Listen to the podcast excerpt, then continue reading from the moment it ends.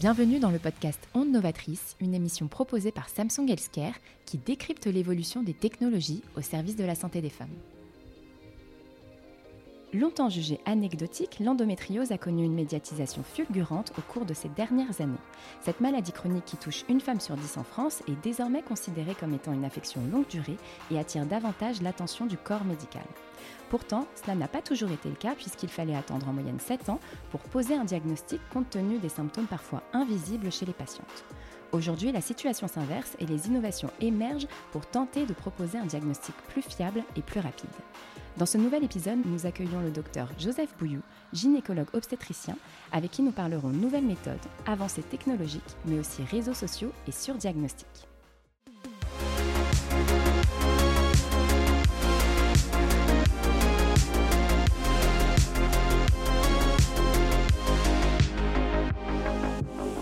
Bonjour Joseph Bouillou.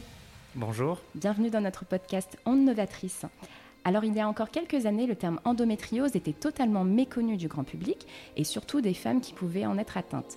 Aujourd'hui, cette maladie fait l'objet de reportages dédiés et de grandes campagnes de sensibilisation, mais pourriez-vous commencer par nous rappeler ce qu'est l'endométriose? Donc oui, l'endométriose, c'est une maladie, comme vous l'avez précisé en introduction, qui est fréquente. À peu près 10% des femmes, ce qui représente en France entre 1,5 et 2,5 millions de femmes. C'est une maladie complexe qui touche les femmes euh, en âge de procréer, c'est-à-dire en âge d'avoir euh, un enfant. Une maladie qui va, euh, qui en fait va retrouver du tissu endométrial, c'est le tissu qui donne les règles chaque mois, en dehors de l'utérus, en dehors de la cavité utérine, avec plusieurs topographies possibles. Ça peut atteindre l'utérus en lui-même, les ovaires, le péritoine, mais aussi le tube digestif, à l'origine donc d'une symptomatologie qui peut être très variable. Donc les symptômes qu'on va retrouver euh, dans cette maladie inflammatoire, ce sont essentiellement des douleurs, des douleurs euh, pendant les règles qu'on appelle dysménorrhées, des, douleurs qui peuvent être vraiment parfois très très intenses, mais aussi des douleurs euh, du bas-ventre chroniques, c'est-à-dire tout le temps, pas forcément cycliques pendant les règles. Il peut y avoir des douleurs pendant les rapports sexuels qu'on appelle dyspareunie. Il peut y avoir des douleurs et des symptômes urinaires, des douleurs et des symptômes digestifs et enfin des troubles de la fertilité. Et concernant euh, la vie quotidienne des femmes, quelles, euh, sont euh, justement ces, conséquences? Alors évidemment, donc, selon la symptomatologie, l'endométriose va avoir une incidence et un retentissement psychosocial très important avec une altération de la qualité de vie, avec ces douleurs chroniques qui peuvent être vraiment euh, invalidantes, qui peuvent avoir un impact important sur la vie professionnelle, avec euh, un absentéisme, euh, un impact sur la qualité de vie familiale, sur la qualité de vie sexuelle, sur la fertilité, avec un retentissement psychologique important aussi. Et actuellement, quels sont les traitements possibles et proposés à, à ces patientes? Alors malheureusement, à l'heure actuelle, il n'y a pas de traitement vraiment curateurs. On a des, traitements médicamenteux qui sont des traitements hormonaux, des traitements médicamenteux antalgiques pour soulager la douleur. Il y a aussi une prise en charge chirurgicale qui est indiquée dans certaines situations avec une exérèse de ces lésions d'endométriose. Et enfin, de plus en plus, des soins qu'on appelle de support, c'est-à-dire euh, des soins qui vont aider, même si ce n'est pas toujours flagrant, en fait, en ajoutant ces petits soins de support qui peuvent être diététiques avec des régimes anti-inflammatoires, euh, kinésithérapie, ostéopathie, acupuncture, mis bout à bout, ça peut apporter un réel, une réelle aide euh, aux patientes. On le disait en introduction, l'endométriose est devenue un sujet ultra traité par les médias, en particulier sur les réseaux sociaux. Est-ce qu'au cours de votre expérience, vous avez observé une influence particulière sur le comportement des patientes et leur approche face à des soupçons de la maladie? Oui, tout à fait. Les, par définition, l'endométriose touche euh, les femmes jeunes, et les femmes jeunes sont très connectées à Internet et aux réseaux sociaux. Et donc, il existe de nombreuses associations de patientes depuis plusieurs années qui vont aider à, promouvoir euh, et aider les patientes dans leur démarche pour le diagnostic de l'endométriose. Mettre, pointer du doigt les douleurs, euh, les patientes qui, avaient consulté et pour qui on leur a dit qu'il n'y avait rien de particulier, euh, qui ont peut-être une perte de confiance dans le corps médical.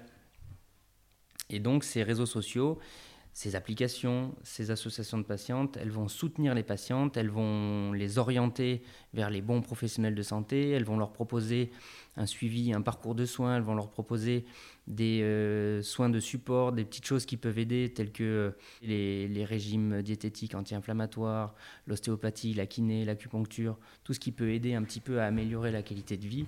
Évidemment, ça c'est essentiel euh, pour ces patientes. Donc moi, c'est une influence qui est quand même globalement très positive. Après, maintenant, si on a des douleurs au ventre, ça peut être un symptôme assez fréquent. Il faut faire un tout petit peu attention, puisque si on tape douleur abdominopelvienne, euh, femme jeune, il est fort probable que le premier diagnostic qui sort, c'est endométriose actuellement, alors que ce n'est pas forcément ça. Il faut faire un tout petit peu attention à ne pas porter le diagnostic de manière trop hâtive, sans avoir, fait, sans avoir consulté un professionnel et éventuellement avoir fait une imagerie, puisqu'on peut se retrouver avec euh, le tampon sur la carte de membre et c'est euh, un peu la spirale après infernale euh, du, diagnostic d'endométriose, alors que ces douleurs ne sont pas du tout liées à ça. Alors ça va être ensuite des traitements de l'endométriose, alors ce ne sont pas les bons traitements, ça peut avoir un retentissement psychosocial important. Donc il faut faire un tout petit peu attention à ça. Mais globalement, il faut retenir que euh, ces, réseaux sociaux nous, aident beaucoup et aident surtout les, patientes. Et justement, euh, on parlait de diagnostic. Est-ce que vous pourriez nous en dire un petit peu plus sur les technologies existantes pour confirmer la maladie de l'endométriose? Tout d'abord, c'est l'examen clinique. Donc on examine les patientes, on les interroge, on demande quels sont les symptômes et on va essayer de suspecter à l'interrogatoire, puis à l'examen clinique, une endométriose. Sur ce qui est des examens complémentaires, en première intention, normalement, c'est l'échographie pelvienne. C'est une échographie qui euh, doit être au mieux réalisée par voie endovaginale, ce qui est toujours un peu contraignant pour les patientes, mais qui est euh, une voie euh, échographique indispensable pour un examen de bonne qualité. Ensuite, il y a l'IRM pelvienne, qui va être une autre modalité d'imagerie, puisque l'échographie sont des ultrasons et l'IRM, c'est une autre modalité d'imagerie qui apporte un contraste des tissus différents et donc une approche différente pour en faire le diagnostic.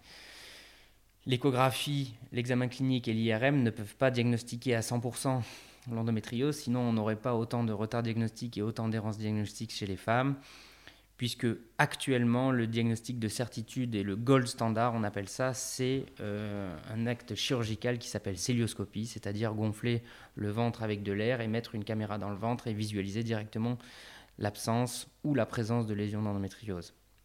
Récemment, une innovation n'est pas passée inaperçue au sujet du diagnostic de l'endométriose. Il s'agit du test salivaire qui permettrait de confirmer ou non la maladie en seulement une dizaine de jours. Qu'en est-il actuellement de cette avancée? Alors c'est une avancée euh, probablement assez révolutionnaire dans le diagnostic et la prise en charge de l'endométriose. Donc ce test salivaire, comment fonctionne-t-il? Eh bien en fait, euh, nous avons découvert qu'il y avait euh, des biomarqueurs qu'on appelle des micro-ARN qui étaient présents dans les liquides biologiques du corps humain. Il en existe à peu près 2600 différents et on s'est rendu compte que ces biomarqueurs pouvaient être exprimés différemment dans certaines pathologies, notamment des pathologies inflammatoires telles que l'endométriose. Maintenant, il est possible de détecter ces biomarqueurs et de réaliser ce qu'on appelle un séquençage haut débit et à l'aide de l'intelligence artificielle de retrouver une signature euh, génomique de l'endométriose. Et donc c'est un test euh, donc les, études préliminaires ont porté sur 200 patientes et il se révèle extrêmement performant avec euh, des sensibilités, des spécificités proches de 100% euh, dans le diagnostic d'endométriose. Donc c'est très prometteur. c'est une, une start-up qui a lancé ce projet en partenariat avec de, de grands CHU français, notamment Tenon ou Angers. À l'heure actuelle, il n'est pas encore euh, en France, il n'est pas encore remboursé ni euh, proposé en France, puisqu'encore à, à l'étude. Pourquoi c'est pas encore euh, commercialisé en France? Eh bien parce que ça n'a pas été validé à l'échelle d'une population générale. Ces études, elles sont en cours, elles vont bientôt paraître. Une étude intermédiaire sur plus de 1000 patientes va bientôt paraître et à ce moment-là, si c'est toujours aussi significatif, eh bien probablement que la haute autorité de santé validera son application et son remboursement en France. Alors, on a également entendu parler d'un questionnaire basé sur des douleurs ressenties par les femmes. Et la question que je me pose, c'est de savoir comment cela fonctionne et en quoi ça consiste. Donc comme je vous le précisais euh, un peu précédemment, dans l'approche euh, diagnostique de l'endométriose, l'interrogatoire est fondamental pour bien écouter les patientes. Il s'avère que dans certaines consultations, on n'a pas vraiment le temps de suffisamment bien poser les questions. Ça dépend des médecins évidemment, ça dépend du praticien, mais un interrogatoire vraiment complet, ça prend évidemment beaucoup de temps. Donc l'équipe de, de Cochin a réalisé un questionnaire assez poussé sur les antécédents, sur euh, l'intégralité de la symptomatologie que, présentent les patientes, sur des, échelles visuelles euh, analogiques de 0 à 10, et puis pour chaque symptôme, bien euh, préciser cela. Ils l'ont fait sur plus de 2500 patientes qui ont été opérées à chaque fois derrière, donc ils avaient une vraie corrélation, une vraie concordance de quoi valider ou infirmer la, qualité de, ce questionnaire pour le diagnostic d'endométriose. Il s'avère qu'il est très performant effectivement pour le diagnostic d'endométriose. Euh, à l'issue de ce test, vous avez une application par exemple qui s'appelle Luna qui, propose ce test. Eh bien, euh, vous allez avoir une, statistique euh, concernant vos risques d'être atteinte d'endométriose. Donc cela ne va pas aider ni à la prise en charge, ni à définir la gravité de l'endométriose, ni euh, à dire quelle topographie ou quel phénotype d'endométriose vous portez, mais une suspicion diagnostique assez forte va tout de suite vous orienter, ne pas prendre du retard à la prise en charge, euh, être orienté directement avec les, praticiens et les professionnels euh, qui vont vous prescrire une imagerie de bonne qualité et tout de suite rentrer donc dans, le, dans une prise en charge optimale pour ne pas prendre de retard. Quoi. Et vous, Joseph Bouillou, à votre échelle, vous travaillez actuellement sur un examen gynécologique de dépistage basé sur des coupes de référence en échographie. Quelle est votre volonté derrière ce travail majeur et quel serait l'intérêt apporté à vos confrères? C'est une des autres facettes euh, sur laquelle je travaille. Je réalise moi beaucoup d'échographies euh, de l'endométriose. Et euh, selon les centres, selon les praticiens, on n'est pas toujours bien formé à la recherche de l'endométriose à l'échographie. Ce n'est pas un examen qui est facile encore une fois, la preuve en est du retard diagnostique, puisque beaucoup de patientes ont eu des examens jugés normaux et que probablement ils ne l'étaient pas toujours. Et donc, moi, je travaille sur euh, un examen, donc pas de diagnostic, mais de dépistage, avec des courbes standardisées proposées aux, professionnels et, euh, à toutes les personnes qui réalisent de l'échographie gynécologique. Donc ça peut être euh, des gynécologues obstétriciens, ça peut être des sages-femmes, ça peut être des médecins généralistes, ça peut être des radiologues. Et donc un examen standardisé où tout le monde fait le même, ou est-ce qu'il est absolument normal, et dans, dans ce cas-là, on peut a priori écarter une endométriose profonde, une endométriose ovarienne, une endométriose utérine, ou est-ce que non, il y a quelque chose qui est inhabituel et à ce moment-là, de la même manière que le questionnaire, ne pas perdre de temps, euh, tout de suite orienter la patiente pour une échographie de seconde intention, c'est-à-dire une échographie de référence, ou bien une IRM réalisée par un radiologue qui a aussi l'habitude de l'endométriose. Voilà, j'espère moi pouvoir aider mes confrères qui, euh, qui font de l'échographie gynécologique à euh, optimiser leur, leur dépistage de l'endométriose. Je vous remercie pour toutes ces précisions qui rappellent que les innovations permettent certes de mieux accompagner les professionnels de santé dans leur diagnostic, mais surtout elles permettent d'améliorer au quotidien la santé des femmes. Et si je devais vous poser une dernière question, que serait la santé des femmes sans les innovations médicales? La santé des femmes sans les innovations médicales, c'est une vaste question. Je dirais que la santé serait probablement précaire puisque on pourrait difficilement s'améliorer dans nos prises en charge actuelles. Je pense qu'on fait euh, du bon travail globalement, mais que c'est encore insuffisant.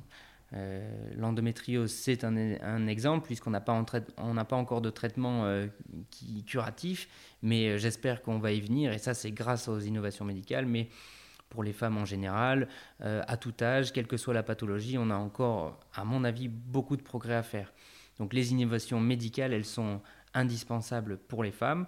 Pour nous, les praticiens, c'est ce qui fait aussi, euh, je pense, euh, c'est une facette intéressante de notre métier qui permet qu'on ne fasse pas le métier, la même chose et la même prise en charge des patientes pendant toute notre vie, mais de nous améliorer sans cesse et d'améliorer la prise en charge des patientes et leur qualité de vie. Je vous remercie infiniment, Joseph Bouillou, d'avoir répondu à mes questions. Et pour vous, chers auditeurs, nous vous donnons rendez-vous très prochainement pour un nouvel épisode et de nouvelles innovations. À bientôt.